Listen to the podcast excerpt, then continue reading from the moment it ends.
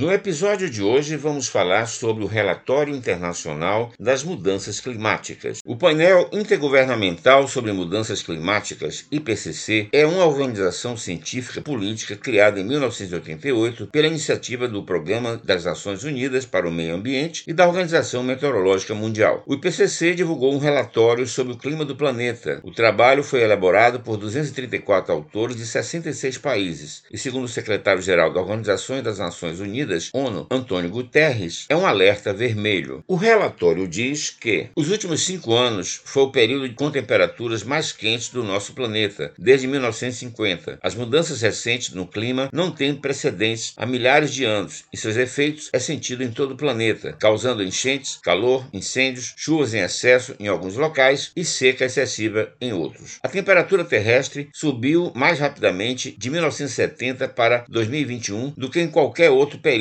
de cinco décadas. Se não houver uma redução drástica dos efeitos que causam o efeito estufa, a previsão é que nos próximos 20 anos haverá um aumento de 1,5 grau e meio centígrados na temperatura da Terra. Esse nível vai ser atingido em 2030, 10 anos antes do que tinha sido projetado anteriormente, ameaçando a humanidade com novos desastres sem precedentes, além da redução da produção de alimentos e aumento da fome. O impacto no aumento do nível do mar terá graves enchentes em regiões costeiras, tragédias e fenômenos que ocorriam uma vez a cada 100 anos, vai passar a ocorrer uma vez por ano. Entre 2011 e 2020, os níveis das geleiras no Ártico atingiu o número mais baixo desde 1850. O derretimento das geleiras é em consequência do aumento da temperatura. Isso vai acarretar em um aumento dos níveis do mar e mais enchentes nas cidades litorâneas. O Brasil é o sexto país maior emissor de gases que causam o efeito estufa e tem chovido